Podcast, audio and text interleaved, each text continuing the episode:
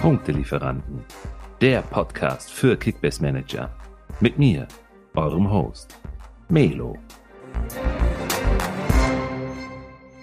Episode 4. Die Punktelieferanten werden langsam erwachsen. An dieser Stelle schon einmal ein riesen Dankeschön, wirklich von Herzen an die zahlreichen Abonnenten auf den unterschiedlichsten Podcast-Plattformen. Das ist wirklich eine Motivation pur und zeigt uns, dass wir mit unserem Podcast echt eine gute Alternative zum offiziellen STSB oder Spieltagssieger, Besieger Podcast werden können. Also weiterhin fleißig auf Facebook und auf Insta liken, teilen, kommentieren und lasst uns ganz viel Liebe da. Ja, und für diese Episode habe ich mir mal wieder unseren Experten Simon eingeladen. Moin Simon. Hallo Helo, freue mich wieder dabei zu sein. Ja, mich auch, unbedingt du. Diejenigen, ähm die dich noch nicht gehört oder dich kennengelernt haben in der dritten Episode, äh, du bist Gründer der Kickbase Fanpage auf Instagram und versorgst, ja, ich sag schon beinahe täglich, ne, mit aktuellstem Content rund um die Bundesliga und Kickbase deine Fans. Also wirklich von Analysen über Transfers, äh, Spielervergleiche, Tipps und Tricks. Also da bist du schon in den letzten Jahren tatsächlich zu einem richtigen Experten herangewachsen. Genau, ja, so sieht's aus. Ähm, gebe mir da sehr viel Mühe und äh, ja, versuche, wie du schon erwähnt hast, fast täglich ja viele Mitmanager mit mit Content zu füttern und äh, ihnen bei wichtigen Entscheidungen zur Seite zu, zu springen. Ja, und gemeinsam mit dir, Simon, haben wir für heute einen Kick-Off einer ja, Kickbase Fanpage Sonderreihe, nenne ich sie mal, ins Leben gerufen. Heute starten wir nämlich mal mit einer Billo 11 Aufstellung. Billo bedeutet in unseren Augen alle ja, heißen Kandidaten, die wirklich aussichtsreiche Startplätze haben, äh, bis zwei Millionen Euro Marktwert. Vielleicht der ein oder anderen seit gestern knapp drüber. Wir haben einen mit irgendwie 2,1 Millionen und einen mit 2,007. Aber äh, da knappen wir mal beide Augen zu. Das sind auch richtig heiße Kandidaten. Ja, und die gehen wir jetzt mal nach und nach Position für Position einfach mal durch. Wir starten direkt mit dem Torwart. Du hast ja hier einen heißen Kandidaten, der sehr, sehr lange verletzt war, jetzt auf den Schirm geholt. Hertha BSC, unseren Kollegen Jahrstein. Genau, also auf der Torwartposition habe ich auch lange hin und her überlegt, für wen ich mich entscheide. Ähm, ich kann gleich dann auch nochmal den, den Konkurrenten um die Position für meine Top 11 nennen. Aber jetzt erstmal gehe ich näher auf Jahrstein ein. Ja, bekanntlicherweise ist ja Paul Dardai wieder zurück in Berlin und äh, ja, seit Mitte vergangener Rückrunde meine ich, ähm, wieder Trainer bei der Hertha. Er hat dann auch prompt äh, Schwule aus dem Tor genommen, der ja vor, also letzte Saison im Sommer zur Hertha gewechselt ist und eigentlich dann eher eine unglückliche Figur gemacht hat, wie die ganze Mannschaft eigentlich. Dardai wollte dann auch speziell im Abstiegskampf äh, auf den erfahrenen Jahrstein setzen. Mit Erfolg. Jahrstein hat es echt gut gemacht, bis er dann kurz vor, vor Ende der Saison ähm, an Covid erkrankt ist und einen extrem schweren Verlauf hatte, der bis heute tatsächlich anhält. Ähm, verbunden mit seiner Covid-Erkrankung äh, hat er sich auch noch eine Herzmuskelentzündung zugezogen und äh, musste dann tatsächlich auch ja, im Krankenhaus behandelt werden. Jetzt scheint es sich alles so ein bisschen zu legen und die Herzmuskelentzündung ist äh, verheilt. Jahrstein hat auf Instagram freudig bekannt gegeben, dass er jetzt endlich auch mit dem Aufbautraining beginnen kann. Und ähm, ja, wie lange sich das jetzt ziehen wird, ähm, bleibt abzuwarten. Äh, Schwudo wird definitiv als Nummer eins in die Saison gehen und hat dementsprechend auch einen großen, großen Vorsprung. Aber ich möchte Jahrstein nicht, nicht komplett abschreiben, da er es ja schon mal auch bewiesen hat, unter Dardai dann letzte Rückrunde, dass er sich den, den Stammplatz im Tor wieder zurückerobern kann. Und wer weiß, wenn, wenn Schwodo vielleicht den einen oder anderen Patzer noch, noch einbaut und da der sagt, so, ey, ich brauche wieder Erfahrung hinten drin, dann könnte Jahrstein vielleicht im Laufe der Saison wieder zur Nummer 1 werden. Ja, und bei über, knapp über 500.000 Marktwert, glaube ich, als zumindest Ersatzkeeper und Marktwert abwarten, Marktwertverlauf abwarten, machst du ja sowieso nichts falsch. Der Konkurrent um die Position in meiner Top 11 war Finn Dahmen von Mainz 05. Mega spannend, mega spannend. Genau, der ähm, ja, Stammkeeper in der U21-Nationalmannschaft ist und äh, mit, mit dieser auch den Europameistertitel jetzt im Sommer holen konnte. Bo Svensson, der Trainer von Mainz, hat einen offenen Konkurrenzkampf äh, ausgerufen zwischen Finn Dahm und äh, Robin Zentner. Ja, es bleibt auf jeden Fall abzuwarten und ich denke mal, es ist auch sehr, sehr spannend, wer dann wirklich die Nummer eins am Ende werden wird. Ich persönlich sehe Zentner noch leicht im Vorteil, da er einfach die Bundesliga-Erfahrung mitbringt, da er auch letzte Saison unter Svensson gute Leistung gezeigt hat und allgemein ja auch mit der Mainzer Mannschaft eine extrem überragende Rückrunde gespielt hat. Das sind einfach so ein paar Pluspunkte, die Zentner noch hat. Aber Finn Damm ist ein super Torwart, ein super Talent und hat es auf jeden Fall verdient, auch irgendwann dann Stammtorwart in der Bundesliga zu sein. Ich habe jetzt gerade ganz kurz überlegt, ich wurde gerade ganz schön nervös. Ich spiele in, ohne Scheiß, ich bin richtig krank. Ich spiele in sechs Kickbase-Ligen und in zwei von den sechsten habe ich nämlich den Zentner im Tor. Jetzt wurde ich halt ganz schön nervös. Jetzt habe ich gerade nochmal geguckt, aber ich bin ja immer Fuchs. Ich hole mir dann noch einmal direkt den, den äh, Ersatzkeeper mit in die Mannschaft. Also ich habe bei beiden tatsächlich auch den Damen geschossen. Ich musste nur noch mal eben gerade ganz kurz gucken. Das passt. Ja, perfekt. Dann hast du ja alles abgedeckt. Puh. Ja, wir bleiben in Berlin. Ganz, ganz spannender Spieler meiner Meinung nach, der auf der Schiene oder in der Außenverteidigung äh, unterwegs ist. Cefuig. Cefuig, das war ja auch eins der, der ganz heißen Eisen vergangenen Sommer. Kam er mit, mit reichlich Vorschusslorbeeren äh, vom FC Groningen zur Hertha und äh, wurde direkt bis in den Himmel gelobt, dass er doch ähm, absoluter Stammspieler sein wird bei der Hertha. Es kam irgendwie anders, so richtig Fuß fassen konnte er lange Zeit nicht in Berlin, bis dann auch Pal Dardai kam und, und auf ihn setzte und äh, er dann auch als als rechter Schienenspieler bei einer Dreierkette ähm, respektive Fünferkette ähm, so ein bisschen ja, den rechten Schienenspieler gab und äh, tatsächlich auch ein wunderschönes Tor gegen Leverkusen geschossen hat. Daran kann ich mich erinnern. Und auch sonst viel, viel Aufwand betrieben hat und äh, ja, sowohl offensiv als auch defensiv ganz gute Arbeit geleistet hat. Von daher gehe ich davon aus, dass, dass er auch ja, als Stammspieler in die Saison starten wird. Ist sehr günstig. Ich meine, aktuell müsste der Marktwert sich noch unter zwei Millionen äh, bewegen. Hm, liegt bei 1,4. 1,4, genau. Ähm, er ist auch leicht angeschlagen jetzt gewesen, aber soll wohl wieder im Mannschaftstraining drin sein, soweit ich weiß. Sein Konkurrent Lukas Klünter sitzt dem eng im Nacken. Der hat ja auch unter Dardai ähm, relativ viel Spielzeit bekommen, wobei Klünter noch mal etwas flexibler einsetzbar ist als, als Seefuig, denn Klünter hat ähm, überwiegend in der, in der Innenverteidigung gespielt unter Dardai, in der Dreierkette als rechter Innenverteidiger kann aber auch einen klassischen Rechtsverteidiger beziehungsweise so einen rechten Schienenspieler geben. Ich gehe aber davon aus, dass das Seefuig zum, zum Saisonstart die, die Nase vorn haben wird. Mhm. Ich nicht, muss ich dir sagen. Ich bin mal gespannt, was mit dem Klünter ist, weil du hast vollkommen recht. Es ist, er sitzt ihm zwar im Nacken, ich sehe sie beide auf Augenhöhe. Ich gehe aber eher mit Klünter. Mal schauen. Okay. Aber ja, mit 1,4 Millionen auch da, also sowieso alle, die wir jetzt hier gleich besprechen werden, unter 2 Mio oder knapp drüber. Äh, also, und wenn du ihn nur als Investitionsobjekt nimmst, um zu schauen, wie dann die, die Marktwerte sich entwickeln. Ja, also Lückenfüller allemal und hoffen, dass er dann entweder irgendwie, was ich nicht, 60., 70. Minute dann eingewechselt wird oder vielleicht sogar tatsächlich sich dann festspielen kann oder von vornherein in der Startelf steht. Mal sehen. So, wir bleiben in der Abwehr. Äh, wir gehen rüber nach Kölle, unseren Kollegen Katterbach. Ja, Kölle, du sagst es schon, äh, ja, meine Heimatstadt. Noah Katterbach, der auch schon in den letzten Jahren tatsächlich schon, ich meine, es ist jetzt schon seine zweite oder dritte Bundesliga-Saison, die ansteht, einiges an Spielzeit bekommen auf der linken Seite. Ähm, jetzt sieht die Situation für ihn noch mal entspannter aus als ohnehin schon.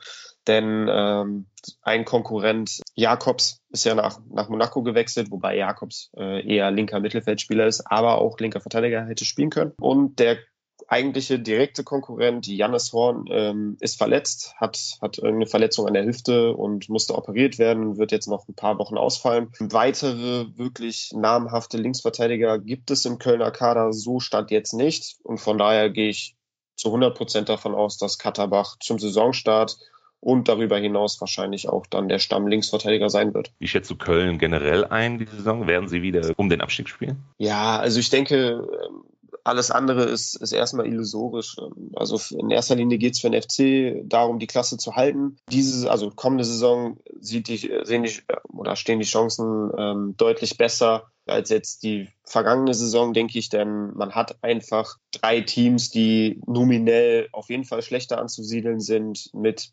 Bochum, Bielefeld und Greuther Fürth. Und ich denke, Köln sollte es schon schaffen, mit, mit der Qualität diese drei Mannschaften noch hinter sich zu lassen. Ob es dann sogar noch für mehr reicht, um auch andere Teams noch hinter sich zu lassen, das ähm, wage ich zu bezweifeln, denn so ein Augsburg oder auch ein Union Berlin mit, mit der Dreifachbelastung oder ein Mainz 05, die sehe ich irgendwie von der Qualität her schon deutlich besser und auch irgendwie gefestigt da. Also Augsburg, die zeigen es seit zehn Jahren oder jetzt fast schon über zehn Jahren sind sie erstklassig und haben es immer bewiesen, dass sie einen langen Atem haben und sich hinten raus immer den Klassenerhalt auch verdienen. Da haben sie dem FC, denke ich mal, einen Schritt voraus und von daher rechne ich mit Platz 15 für Köln. Ja, kann aber auch zwischen Platz 10 und 14 alles, alles sein. Augsburg hast du gerade erwähnt. Da hast du einen Kandidaten in der Abwehr benannt, den Iago. Genau, also Iago ähm, ist auch Linksverteidiger vom FC Augsburg, ähm, hatte da grundsätzlich eigentlich auch immer den Stammplatz inne, wurde ab und zu mal bei, bei leichten Verletzungen oder ähm, krankheitsbedingten Ausfällen von, von Pedersen ersetzt. Aber grundsätzlich sollte Iago die Nase vorn haben und äh, hatte meine ich, wenn ich mich richtig erinnere, zwischenzeitlich letzte Saison sogar einen Marktwert von, von über 10 Millionen. Also auf den haben auch viele gesetzt. Jetzt liegt er bei knapp über einer Million, meine ich, oder 1,5, sowas. Ja, als Stammspieler auf jeden Fall ein günstiges äh, Investment, der auf jeden Fall auch das Potenzial hat, ähm, ordentlich zu steigen und dann könnte man ihn sehr wahrscheinlich ja. im Laufe der Saison mit, mit reichlich Gewinn auch verkaufen. Tatsächlich, du, sein absoluter All-Time-High-Marktwert lag bei 12,2 Millionen. Musst du dir mal reinziehen. Das ist tatsächlich so knapp, ja, ein Jahr her. Ne? Genau, ja. ja. Ja, super, danke dir. Wir schließen damit die Abwehr ab und ich würde aber, bevor wir jetzt gleich ins Mittelfeld einsteigen, dich nochmal darum bitten. Ich weiß, es ist immer ein bisschen schwierig, Punkteprognosen abzugeben, aber gerade so, um mal zu schauen, was kriegst du denn Money for Value für deine Kohle was hast du für Punkte-Einschätzungen der Kandidaten, die wir jetzt gerade genannt haben? Ja, Jahrstein würde ich jetzt ausklammern, äh, ja. weil, weil man da natürlich nicht weiß, wann er wieder zurückkommt und ob er überhaupt äh, nochmal äh, ins Tor zurückkehrt. Ähm, bei den Verteidigern würde ich schon sagen, dass sich alle drei Verteidiger, sofern sie verletzungsfrei bleiben und auch wirklich dann spielen, über 2000 Punkte sammeln werden. Mhm. Ähm, davon gehe ich schwer aus. Ähm, wenn ich mir jetzt einen von den drei Spielern rauspicken müsste, ähm, mit dem ich gehen würde, dann würde ich wahrscheinlich Katterbach nehmen, weil ich jetzt einfach die ähm, Konkurrenzsituation für ihn am entspanntesten sehe. Ähm, jetzt so eine genaue Punkteprognose ist ein bisschen schwierig, aber ich würde mich festlegen, bei äh, alle drei auf jeden Fall über 2000. Wechseln wir ins Mittelfeld. Wir bleiben in Köln. Wir bleiben auch auf der linken Seite. Vorm Katterbach haben wir den Keins, der momentan eine sensationelle Vorbereitung spielt. Was hast du zu ihm zu sagen? Ja, bin ich voll und ganz bei dir. Spielt eine gute Vorbereitung. Du hast es angesprochen, auch auf der linken Seite äh, offensiv kommt er zum, zum Einsatz. Und äh, da sind wir dann auch wieder bei der Konkurrenzsituation. Ich hatte es ja eben schon bei Katterbach erwähnt, dass äh, Ismail Jakobs ja nach Monaco gewechselt ist. Das ist der direkte Konkurrent von Keins gewesen um den Platz im linken Mittelfeld. Dieser ist nun weg und dementsprechend gehe ich schwer davon aus, dass Keins auf jeden Fall Stammspieler sein wird. Ja, ich bin. Zumal, wen hat er jetzt noch als Konkurrenz? Den Thielmann glaube ich. Genau. Ja. Genau, Jan Thielmann, wobei Thielmann auch eigentlich nicht gelernter, nee. ähm, also Außen-Mittelfeldspieler ist, sondern eher im Zentrum äh, hinter der Spitze spielt oder im Sturm Stürmer, selber. ja, eigentlich Stürmer, ne? Genau, und ähm, von daher ja, muss Keins eigentlich auf links gesetzt sein. Das Problem bei Keins ist immer so ein bisschen, äh, da erinnere ich mich auch an, an die Bremer Zeit zurück. Ich bin ja Bremen-Fan, dass er häufig wirklich verletzt war und immer wieder kleine Wehwehchen hatte die ihn immer wieder zurückgeworfen haben. Das ist echt ärgerlich. Aber wenn er bei 100 Prozent ist und wenn er fit ist, dann ist es ein super Kicker, der ein super Fuß hat, der, der quirlig ist, dribbelstark ist und auch extrem gute Flanken schlagen kann. Und gerade das ist beim FC extrem wertvoll, denn äh, das System ist äh, auf, auf Flanken ausgelegt. In der Mitte soll dann hoffentlich Sebastian Andersson auch eine Saison mal durchspielen können und die Flanken dann verwerten. Und ja, ich will jetzt nicht übertreiben und sagen, es könnte ein Traumduo geben wie mit Kostic und Silva. Ich glaube, davon sind wir weit entfernt. Aber so in etwa könnte das dann vielleicht auch aussehen, dass Keins dann der perfekte Vorlagengeber für Stürmer Andersson werden kann. Ja, du darfst ja träumen. Cool. Ja, von ihm erhoffe ich mir auch sehr, sehr viel. Ich habe ihn ähm, tatsächlich auch gestern in einer meiner Ligen geschossen. Ähm, allerdings leicht overpaid. Ich musste leider verdoppeln. Also sein Marktwert liegt gerade ganz knapp über 2 seit gestern. Ich habe ihn für 4,x, glaube 4,3 oder so bekommen. Aber bei der Marktwertentwicklung, die er gerade hat und die Kurve, die da gerade nach oben schießt, sehe ich da jetzt nicht das Problem, zumal er ja auch wirklich gesetzt sein wird, die ersten Spiele wenn er dann seine, seine 15, 20, 25 Flanken bringt und der Andersen auch nur eine davon verwertet. Perfekt. Sehe ich auch so. Also den Preis, den du gezahlt hast, der ist absolut vertretbar. Prietl, Bielefeld. Heiß, heiß, heiß. Ja, Prietl ist so ein bisschen die, die Konstante im Bielefelder Mittelfeld, ähm, wo es ja irgendwie ein Kommen und Gehen gibt und äh, viele Positionen sind irgendwie noch nicht 100% sicher besetzt oder man weiß noch nicht genau, wer da jetzt spielen wird. Und Prietl ist eigentlich der, der, bei dem man sich sicher sein kann, dass er gesetzt sein wird. Hat ja auch letzte Saison ähm, überwiegend äh, als Stammspieler fungiert. Von daher gehe ich auch jetzt davon aus, dass er auch in der kommenden Saison wieder Stammspieler sein wird. Spielt seinen Stiefel runter, ist sehr unaufgeregt, ist eher weniger für Assists und Tore gut, sondern ist eher so der Zerstörer und, und äh, Ballverteiler. Spielt aber jetzt auch nicht die Risikopässe. Also von ihm sind jetzt keine überragenden Pässe in die Tiefe zu erwarten oder Diagonalbälle, sondern er ist eher so der, der Querpass-Spieler. Ähm, ist jetzt vielleicht von der Punkteausbeute her nicht das attraktivste für uns Kickbase-Manager, aber in, bei dieser Elf geht es ja auch darum, äh, Marktwert unter zwei Millionen, dass, dass wenn man schon sich dicke Fische an Land gezogen hat, das Team grundsätzlich steht, man aber noch ein, zwei Positionen offen hat, kein Geld mehr wirklich zur Verfügung, dass man sich dann wenigstens einen Spieler ins Team holen kann, der spielt, der dir ein paar Punkte bringt, mehr auch nicht. Sehr stark in der Balleroberung. Vielleicht kann man da dann auch nochmal hier einen Punkt, da einen Punkt, noch einen Punkt ähm, von ihm erwarten. Aber ja, der Durchschnitt bei ihm ist, glaube ich, ähm, ich schaue mal eben ganz kurz rein. Was hat er da letztes Jahr für einen Punkteschnitt bekommen? 54. Ne? Also okay, für, für knapp unter 2 Millionen, 1,6 jetzt aktuell und dafür, dass er auch Stamm spielt, gar nicht so verkehrt. Genau, ist ja auch so ein Lückenfüller einfach, ne, der dir genau. so seine 50 Punkte bringen soll und dann nach zwei, drei Spieltagen ähm, kann man ihn dann wieder verkaufen und, und holt sich dann jemanden an Land, der dann vielleicht 70, 80 Punkte holt. Kommen wir nach Stuttgart. Massimo. Ja, Massimo. Bei dem, zu dem muss ich sagen, das ist so mein heißestes Eisen in dieser Elf, von dem ich sehr, sehr viel halte und von, bei dem ich auch ausgehe, dass er eine richtig gute Saison spielen wird. Ja, sehe ich übrigens 100% genauso. Er hat ja schon in der letzten Saison in der Rückrunde einiges an Spielzeit bekommen und auch meiner Meinung nach wirklich gut gespielt. Also, also das, was ich gesehen habe, ich gucke natürlich jetzt keine Stuttgart-Spiele immer über 90 Minuten, aber so die Zusammenfassung und das, was ich von Stuttgart gesehen habe und auch speziell von Massimo war, war sehr gut. Ja, bekanntlichermaßen ist Silas immer noch schwer verletzt, hat sich ein Kreuzbandriss zugezogen, wird noch ein paar Wochen ausfallen. Fangfrage für äh, dich. Wie heißt Silas richtig? Äh, ich wusste, dass das kommt. Äh, habe mich natürlich nicht darauf vorbereitet. Das brauchst du ähm, nicht. Alles gut, mein Scherz. Wir wissen ja, wer gemeint ist. Wupu oder irgendwie sowas, ich weiß nicht ganz. Nee, aber ähm, Silas wird noch einige Monate ausfallen ähm, und muss dann erstmal übers Training auch wieder an die Wettkampfwerte herangeführt werden. Und ähm, das wird sich auf jeden Fall noch einiges ziehen, bis Silas wirklich wieder bei 100 Prozent ist. Und es sei dahingestellt, ne, ob er überhaupt jemals wieder bei 100 Prozent ist. Solche Verletzungen haben schon, schon viele Kicker äh, zurückgeworfen, die dann nicht mehr wirklich zurückkamen. Ja, Massimo hat jetzt in der Vorbereitung eigentlich in jedem Testspiel auf der rechten Seite gespielt, auf der Silas-Position und hat da extrem viel Spielzeit bekommen, scheint da also jetzt auch angekommen zu sein, sich festgespielt und eingespielt zu haben. Ähm, ja, also ich gehe schwer davon aus, dass, dass Massimo der Silas-Ersatz sein wird und äh, dementsprechend auch als Stammspieler in die Saison gehen wird. Und Stammspieler für 1,7 und ein paar zerquetschte, warum nicht? Absolut, muss man, ja. muss man mitnehmen. Also ich gehe, gehe schwer davon aus, dass er auch äh, dann über 5, 6, 7, vielleicht kommt er an die 10 Millionen.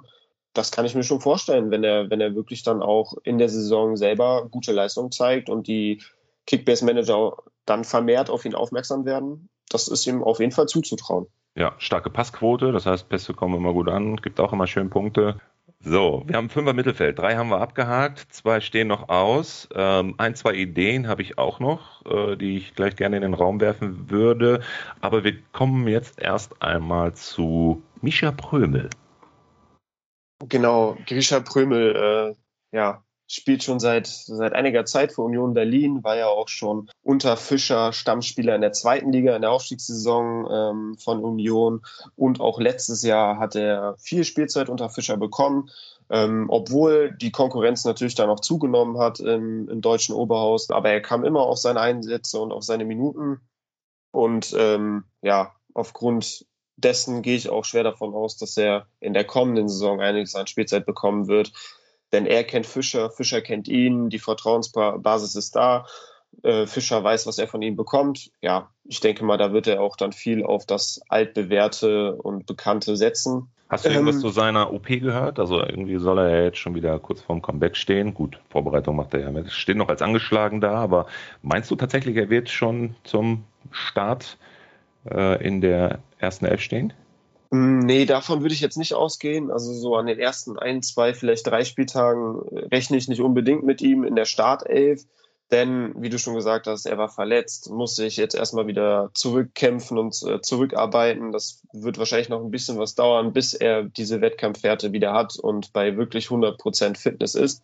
Prömel ist ja auch ein Spieler, der relativ verletzungsanfällig ist. Kann natürlich auch sein, wenn er das Pensum zu früh steigert, dass er dann wieder zurückgeworfen wird und wieder eine eine Verletzung ausbricht. Ähm, das ist auf jeden Fall möglich. Aber ich gehe davon aus, dann, wenn er wirklich bei den 100 Prozent sein sollte, dann im Laufe der Anfangsphase der Saison, dann ähm, wird er, denke ich, schon auch dann zum Stammpersonal zählen. Wobei das bei Union ja auch ein bisschen mit Vorsicht zu genießen ist. So, wir kennen Union Berlin nicht als Mannschaft, die Dreifachbelastung hat muss man alles abwarten, wie Fischer äh, rotieren wird, ob Fischer rotieren wird und ja, wie viel das sein wird.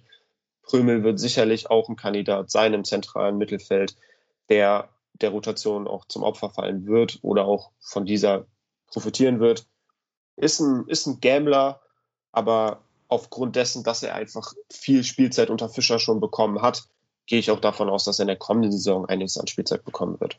Ja, äh, Rotation sprichst du übrigens an, das ist ein ganz, ganz wichtiges Stichwort, gerade bei Union. Da bei der Dichte, die sie jetzt im Kader haben, bin ich wirklich mit ganz weitem Abstand so weit zu sagen, ich halte da erstmal die Füße still. Klar hast du deine, deine drei, vier Stammkräfte, auf die du dich immer verlassen kannst, die immer spielen werden. Die musst du aber auch erstmal kriegen. Auch nicht für zwei Millionen logischerweise. Aber gerade so im Mittelfeld oder in der Offensive, da wirst du nicht glücklich werden, diese Saison aufgrund der Rotation, die es da geben wird.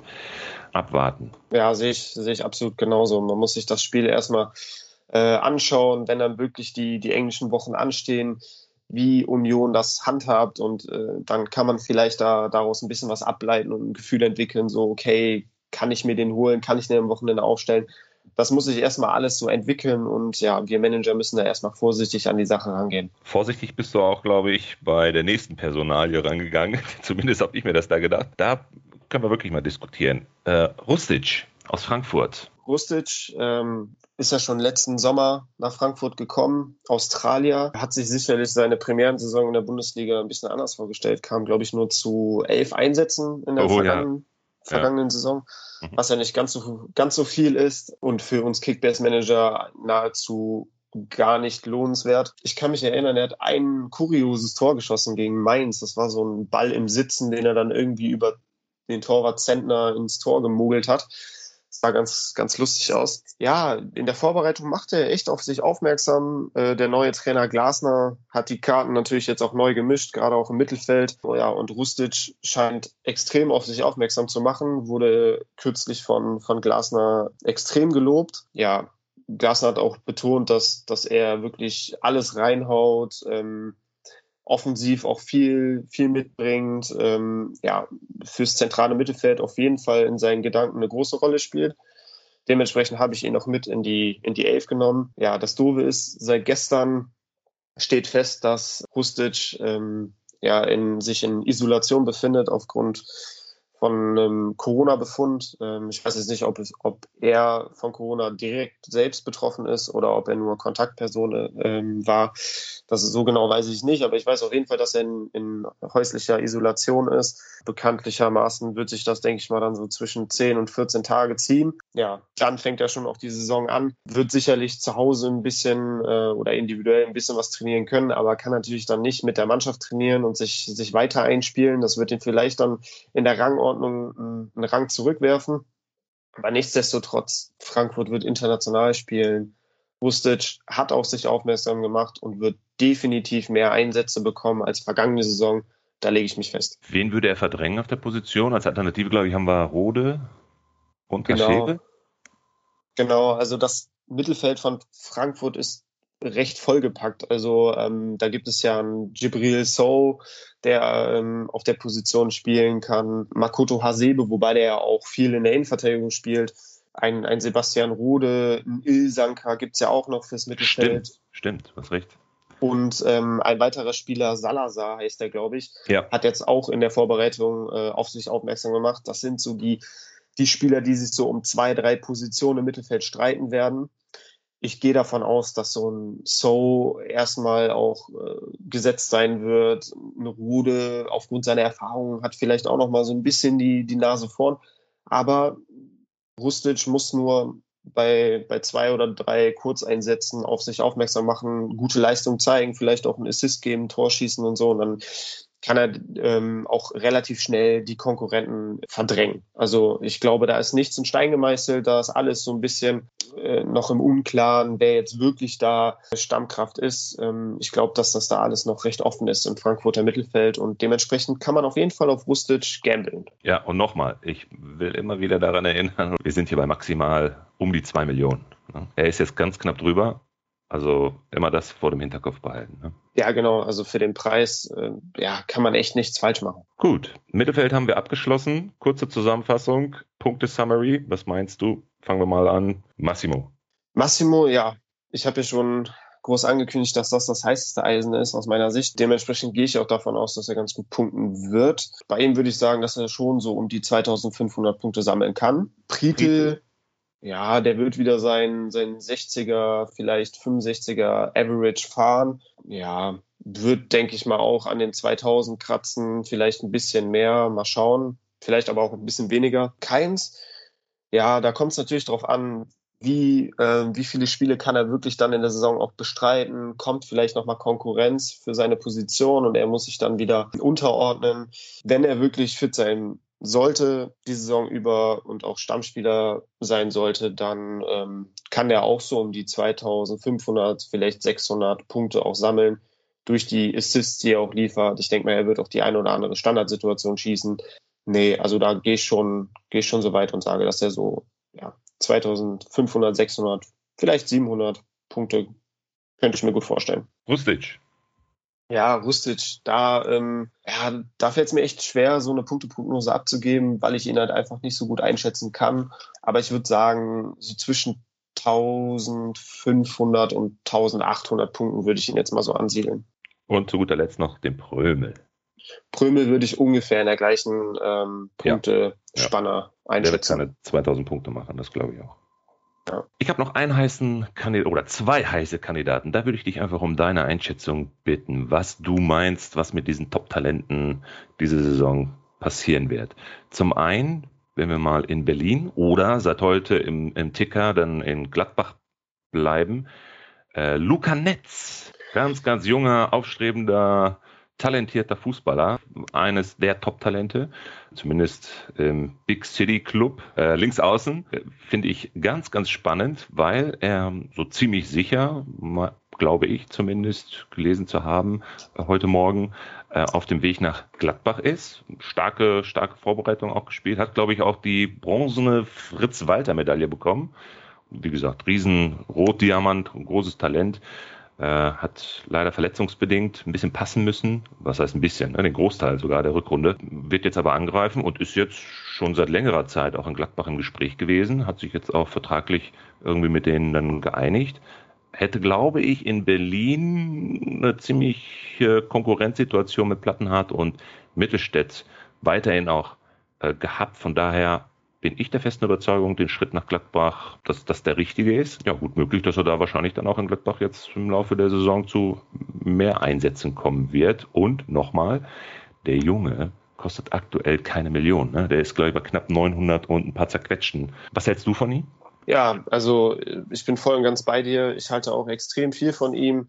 Er hat mir auch schon vergangene Saison, als er bei der Hertha zu seinen ersten Bundesliga-Minuten kam, extrem gut gefallen. Ähm, ja, ein mutiger, junger, quirliger Außenbahnspieler, der auch flexibel einsetzbar ist, was ja auch in der heutigen Fußballwelt immer sehr gern gesehen wird, dass, dass Spieler auch flexibel einsetzbar sind kann Linksverteidiger spielen, aber auch ähm, linkes Mittelfeld oder auch den linken Schienenspieler geben in der Dreierkette respektive Fünferkette. Passt aufgrund der Personalnot äh, sehr, sehr gut nach Gladbach, denn da fällt ja Benze Baini verletzungsbedingt aus und wird auch den Saisonstart verpassen. Und so einen richtigen Backup für Benze Baini gibt's einfach nicht. Und äh, ich denke mal, wenn, wenn Gladbach den Transfer von, von Netz jetzt wirklich unter Dach und Fach bringen sollte, dann wird er auch jetzt erstmal Benze Baini vertreten auf der Links, Linksverteidigerposition.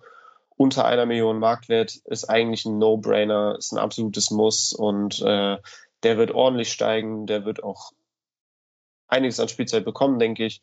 Und den sollte man sich auf jeden Fall, auf jeden Fall kaufen. Ja. Den nächsten No-Brainer, den ich nochmal äh, zur Diskussion stellen möchte, ist ein wirklich ganz, ganz großes Top-Talent aus der äh, Jugend von äh, Istanbul, ne? glaube ich, kommt der Kollege von äh, Fenerbahce, ist nach Stuttgart gekommen, ablösefrei, 17, 17 Jahre alt, Ömer Beyaz.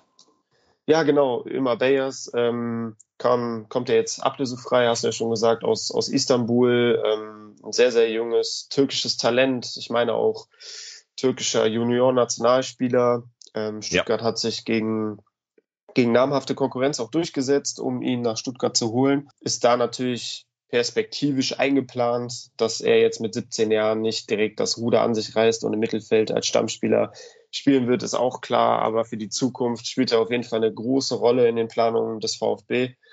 Ja, aber auch schon jetzt, seitdem er da ist, macht er wirklich auf sich aufmerksam, hat auch viel Lob, nicht nur vom, vom Trainer und vom, von den Verantwortlichen bekommen, sondern auch von Mitspielern, die gesagt haben, dass er wirklich ein, ein großartiger Fußballer ist und das äh, überragend macht, sich gut angepasst hat, sich gut eingelebt hat. Ähm, von daher gehe ich stand jetzt auch davon aus, dass er auf jeden Fall zu seinen ersten Minuten auch kommen wird in der, in der neuen Saison. Ob er jetzt wirklich häufig in der Startelf steht, das, das wage ich zu bezweifeln, aber ich denke mal, dass er jetzt an so dieses Bundesliga- und Profiniveau immer mehr herangeführt wird über Kurzeinsätze und wer weiß, vielleicht mündet das ja auch dann irgendwann mal Ende der Hinrunde in der Rückrunde ähm, zu, zu längeren Einsätzen, vielleicht mal eine halbe Stunde und ja, wer weiß, vielleicht, wenn, wenn die Entwicklung weiterhin so steil nach oben geht, kann er auch mal in der Startelf stehen. Ich höre ihn schon hier. Tschü, tschü, tschü, Hype Train. ja, so weit würde ich jetzt noch nicht gehen, aber, aber ja, sowas geht schnell. Ja. Dann nimmt man einmal den Mund zu voll und auf einmal, ja. Nein, ich, ich erwarte auch viel von dem jungen Burschen. Also es ist echt ein Top-Talent. Ich habe ihn in der ähm, U-Nationalmannschaft in der Türkei mal gesehen in einem Spiel ganz junger, quäliger, fallschneller, offensiver Mittelfeldspieler, der kann, wenn er dann auf das Bundesliga-Niveau herangeführt wird, zu wirklich guten Einsatzzeiten kommen. Startelf bin ich bei dir, wird, weiß ich nicht, vielleicht zur Rückrunde hin das ein oder andere Spiel mal, je nach Situation auch Stuttgart. Ähm, wenn sie im gesicherten Mittelfeld dann arbeiten, sehe ich das schon.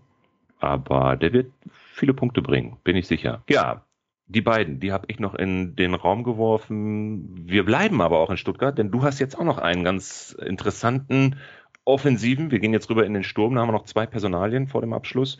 Ali G. Al Gadioui. Genau, Al Gadioui, den, den habe ich mit reingenommen. Ähm, da habe ich auch lange hin und her überlegt. Ähm, ja, wen nimmst du äh, im Sturm, was gar nicht so einfach ist, da die meisten Stürmer in der in der App eigentlich äh, weit über zwei Millionen äh, wert sind. Und von daher musste ich mich ähm, ja für, für sehr, sehr günstige Spieler irgendwie auch entscheiden. habe mich dann für Al Gadoui entschieden, der äh, jetzt in der Vorbereitung ganz gut gespielt hat. Äh, ich kann mich erinnern, ich habe gelesen, er hat ähm, innerhalb kurzer Zeit in einem der Testspiele ein Hattrick erzielt, was ja auch ganz gut ist für ihn als Stürmer, dass er so ein bisschen in den Rhythmus kommt und auch die Tore erzielt und mit Toren natürlich auch auf sich aufmerksam machen kann. Kalajdzic ist auch äh, an Corona erkrankt und äh, ist auch in Quarantäne, wird sehr wahrscheinlich zum Bundesliga-Start nicht rechtzeitig zurück sein, beziehungsweise wahrscheinlich kurz zuvor, aber dann wird es, gehe ich mal von aus, nicht für die Startelf reichen. Die Konkurrenzsituation im Sturm äh, vom VfB ist jetzt auch nicht so üppig. Wer weiß, vielleicht hat Al Gadoui eine, eine Chance, wenn er jetzt in der Vorbereitung so weitermacht, auch auf Einsatzzeiten zu kommen, vielleicht sogar zu Saisonbeginn schon eine etwas größere Rolle spielen könnte, aufgrund der, der verletzten Situation und der Konkurrenzsituation. Viele reden auch von Sanko als äh, Ersatz für Sasa. Was glaubst du, wird eher Sanko oder Al-Gadoui spielen? Ja, genau. Also mit Sanko habe ich mich auch ein bisschen näher beschäftigt, der auch wirklich auf sich aufmerksam gemacht hat, äh, jetzt in der Vorbereitung.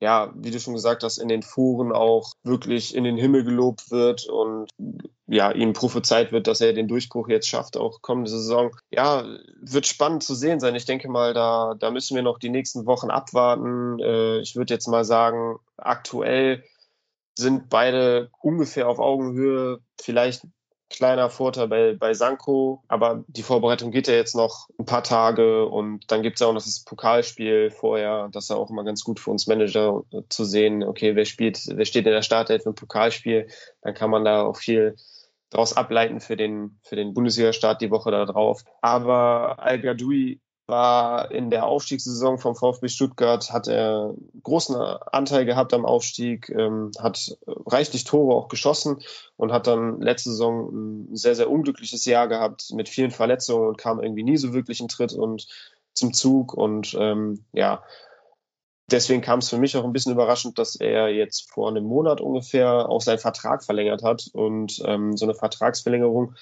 da, daraus leite ich auch immer irgendwie ab, dass, dass ihm die Verantwortlichen und auch das Trainerteam so ein bisschen das Vertrauen auch aussprechen, sonst, sonst würde es ja nicht dazu kommen, dass man einen Vertrag verlängert, sondern er wird sicherlich auch über seine Rolle im Team gesprochen haben mit den Verantwortlichen und ja, ich denke mal, er hätte nicht seinen Vertrag verlängert, wenn die ihm gesagt hätten, ey, du äh, wirst nicht spielen oder du wirst nur spielen, wenn, wenn wirklich drei, vier Spieler vorne drin verletzt fehlen oder, oder weiß ich nicht was. Ähm, von daher wird ihm da sicherlich was, was versprochen worden sein und äh, ja, für 500.000 kann man ihn auf jeden Fall mitnehmen und hoffen, dass er endlich auf ein bisschen mehr Spielzeit auch in, in der Bundesliga kommen wird. Weißt du, was ich jetzt mache, Simon? Ich kaufe mir einfach beide, denn für drei Millionen kriegst du nämlich Sanko und unseren Ali G. Also von daher ran. Ja, perfekt. Genau. Also ja, 2,4, gut. Man muss auch mal über den Tellerrand hinausschauen. ähm, aber wie du schon gesagt hast, 2,4 für Sanko, 500k für, für Al Gadoui, ähm, zusammen 3 Millionen, da musst du vielleicht noch 500.000 Overpay für beide zusammen mit einrechnen, bist du bei 3,5 Millionen für, für zwei Spieler, die auf jeden Fall gute Gambler sein werden, gerade auch so zum Saisonstart. Der letzte Spieler im Bunde, ein Frankfurter im Sturm. Ragnar Ache, ich will ihn immer äh, cooler aussprechen, als er sich dann wirklich sprechen lässt. Ich will immer Aki sagen oder weiß ich nicht, äh, aber er heißt wirklich Ache, was relativ nee. schwer ist. ja, was, was wirklich relativ schwer ist, dann irgendwie auch auszusprechen. Und wenn man ihn dann auch sieht, er ist ein, ein dunkelhäutiger Spieler, dann kommt der Nachname Ache auch immer ein bisschen komisch. Aber gut, so ist es. Äh, ich bin ein Riesenfan von ihm, äh, habe jetzt auch die deutsche Mannschaft bei Olympia verfolgt und mir die Spiele auch angeguckt. Und Ache ist ja aktuell äh, oder war mit der Nationalmannschaft jetzt bei Olympia, ist ja leider mit der Nationalmannschaft äh, der, nach der Gruppenphase schon ausgeschieden, hat aber wirklich stark performt. Also ähm, er kam im ersten Gruppenspiel gegen Brasilien, wurde er eingewechselt, hat dann auch das, das 2 zu 4 gemacht also ein Tor geschossen per Kopf. und hat auch in dem Spiel danach gegen Saudi-Arabien sein Tor gemacht. Da stand er dann auch in der Startelf und äh, immer wenn ich ihn habe spielen sehen, ist mir sofort aufgefallen, dass er extrem schnell ist, körperlich sehr robust, kann den Ball festmachen vorne drin, was ja auch sehr beliebt ist heutzutage, dass der, dass der zentrale Mittelstürmer angespielt wird, ähm, die Bälle festmacht und dann an die Mittelfeldspieler verteilt. Er hat sich auch viel auf Außen fallen lassen, äh, verfügt über eine extreme Sprintstärke und auch äh, Endgeschwindigkeit und ist abschlussstark, aber speziell auch im Kopfballspiel extrem gut. Also ähm, nicht nur die, die äh, Kopfballpräzision, sondern auch das Timing ist überragend gut. Also er steht da echt in der Luft und, und schätzt die Bälle super ein und, und äh, verwertet dann die Kopfbälle auch gut. Ich kann mich erinnern, gegen Brasilien, das war ein Kopfballtor, da hat er den schön ins, ins Eck platziert. Und jetzt auch im letzten Gruppenspiel vor ein paar Tagen gegen die Elfenbeinküste kam eine, eine scharfe Flanke rein und er hat sich gegen einen Innenverteidiger in der Luft super durchgesetzt und hat den Kopfball äh, an die Latte gesetzt. Also das war wirklich vom, vom Timing her perfekt. Hat nur noch gefehlt, dass der Ball dann ins Tor geht. Das wurde ihm leider verwehrt. Aber äh, nochmal, er hat super auf sich aufmerksam gemacht, hat wirklich stark gespielt und hat mich restlos überzeugt. Ich gehe davon aus, dass er jetzt auch nach, nach der schwachen letzten Saison oder der unglücklichen letzten Saison, wo er auch verletzt war, ähm, jetzt endlich auch den Durchbruch in der Bundesliga schaffen kann. Ähm, André Silva ist jetzt weg aus Frankfurt. Borre wurde, wurde verpflichtet. Ähm, der wird auch, denke ich mal, gesetzt sein aufgrund der, der Vorschusslorbeeren, die er einfach mitbringt. Aber Ache sehe ich an, an Nummer zwei hinter, hinter Borre, denn ähm, der andere noch vor, noch vor Paciencia? Ja, genau, weil bei Paciencia habe ich gelesen, dass ähm, der, der, der Glasner, also der, der Trainer jetzt von Frankfurt, wohl nicht ganz so auf den Spielertyp äh, Paciencia steht und nicht wirklich mehr mit ihm plant. Also da habe ich einfach nur die, die Schlagzeile gelesen, dass, dass Paciencia aufgrund seines Spielstils wohl nicht ins System reinpasst. Ache ist einfach ein deutlich flexibel, flexiblerer ähm, Stürmer, der mehr mitbringt als, als ein Paciencia, der wirklich ein reiner Mittelstürmer ist. Und von daher würde ich Stand jetzt davon ausgehen, dass, dass Ache schon vor Paciencia steht. Das würde ja dann bedeuten, dass er an zweiter Stelle im Sturm steht und wenn Borre mal ja, verletzt ist oder auch ausgewechselt wird, dann sehe ich Ache schon auch mit einiges an Spielzeit. Und ich, ich würde es ihm wünschen und ich hoffe, dass er auch äh, einige Tore schießen wird. Dann äh, fehlen ja jetzt nur noch unsere Punkteprognosen für die beiden Kandidaten. Ja, wie bei vielen anderen Spielern zuvor auch, ist es natürlich nicht so ganz leicht, weil man einfach noch nicht zu 100 Prozent weiß, was man bekommt. Gerade bei, bei Al Gajoui bin ich da sehr, sehr vorsichtig, denn äh, ja, es kann durchaus sein, dass dass äh, Sanko ähm, die Nase vorn hat und, und er doch nicht zu so vielen Minuten kommt, wie, wie ich das ihm wünsche oder auch jetzt gerade aktuell denke. Aber ich würde schon sagen, dass, dass wenn er endlich mal in Fahrt kommt und auch seine, seine faire Chance bekommt, dass er ähm, einer sein kann, der zwischen 1000 und 1500 Punkte sammeln kann. Stark für 500.000 Euro. Mega. Genau. Und bei Ache würde ich tatsächlich schon sagen, ähm, dass der, dass der seine Chancen bekommen wird, weil er einfach jetzt auch bei Olympia wirklich auf sich aufmerksam gemacht hat und ähm, dass er auch Glaser nicht verborgen geblieben sein wird. Von daher wird er seine Chancen bekommen, wird eine gewichtigere Rolle einnehmen als vergangene Saison. Ja, wird auf jeden Fall auch ganz gut punkten und auch seine Tore machen. Bei ihm würde ich jetzt so sagen, schon so um die 1500 sicher. Und alles darüber ist so ein bisschen Bonus, aber das kann ich mir auch sehr, sehr gut vorstellen. Top. Simon, danke. Wir sind am Ende. Mega Abschluss. Gute Namen, die du da rausgesucht hast und äh, Riesenpotenziale. Meiner Meinung nach im Mittelfeld die heißesten Kandidaten ganz klar Massimo und Keins, die für mich ganz klar auch auf dem Zettel stehen werden. Oder teilweise auch sogar schon auf meiner Transferliste, ich gucke gerade noch mal rein, tatsächlich hier in da habe ich ihn, da habe ich, da hab ich ja, in allen sechs Ligen schon auf dem, auf dem Zettel habe, teilweise sogar schon geschossen habe. Wenn du jetzt mal so zwei Namen nennen würdest, sind das die gleichen oder sagst du, ich habe noch zwei andere, die ganz klar als heißeste Kandidaten zu empfehlen sind? Äh, nee, also ich würde auch sofort mit, mit Massimo und äh, Keins gehen. Wenn ich mich jetzt für, für zwei der elf entscheiden müsste, würde ich auf jeden Fall die beiden wählen. Ansonsten danach auf jeden Fall Katterbach, weil ich bei ihm auch das ganz klare Standplatzpotenzial sehe. Und ähm, Ragnar Ache. Äh, mhm. Ich habe ihn ja wirklich jetzt sehr, sehr gelobt. Aber ja, ich bin, ich bin wirklich überzeugt von ihm und das wären so meine vier heißesten Kandidaten aus der Elf. Ähm, aber die allerheißesten sind auf jeden Fall Massimo und Keins. Na dann, ich wünsche viel Glück weiterhin. Wie läuft die Vorbereitung bei dir aktuell? Ja, wir sind jetzt seit, seit einigen Tagen, ähm, haben wir angefangen, sind jetzt voll drin und äh, es geht schon heiß her, wie das ja am Anfang so ist. Wenn man eine Liga zurücksetzt, dann kommen auf einmal in den ersten zwei, drei, vier Tagen alle dicken Fische gleichzeitig auf dem Markt und man ist maßlos überfordert, weil man nicht weiß, wie man sich entscheiden soll. Ich habe mir Lewandowski sichern können, habe für den allerdings auch einiges auf den Tisch legen müssen. Für 113 Millionen habe ich ihn gekauft. Hui. Ähm, ja, das war, war sehr viel, aber ich, ähm, ich habe mir lange Zeit Gedanken darüber gemacht, wie viel ist mir Lewandowski wirklich wert, damit es sich unterm Strich auch rentieren wird. Denn ich gehe davon aus, dass er nicht mehr die 40 Tore machen wird wie die vergangene Saison, sondern nur in Anführungszeichen äh, zwischen 30 und 35 Tore in der kommenden Saison. Und wenn man das jetzt mal so hochrechnet, zehn Tore weniger ungefähr als in der Saison zuvor. Das sind etwas mehr als 1000 Kickbase-Punkte, so würde ich jetzt einfach mal schätzen, ähm, die er weniger sammelt. Und dann muss man halt gucken, okay, wenn ich jetzt zu viel zahle, kann ich nicht die, die Punkte, die er dann am Ende sammelt, mit, mit zwei oder drei anderen Topspielern zusammen auffangen.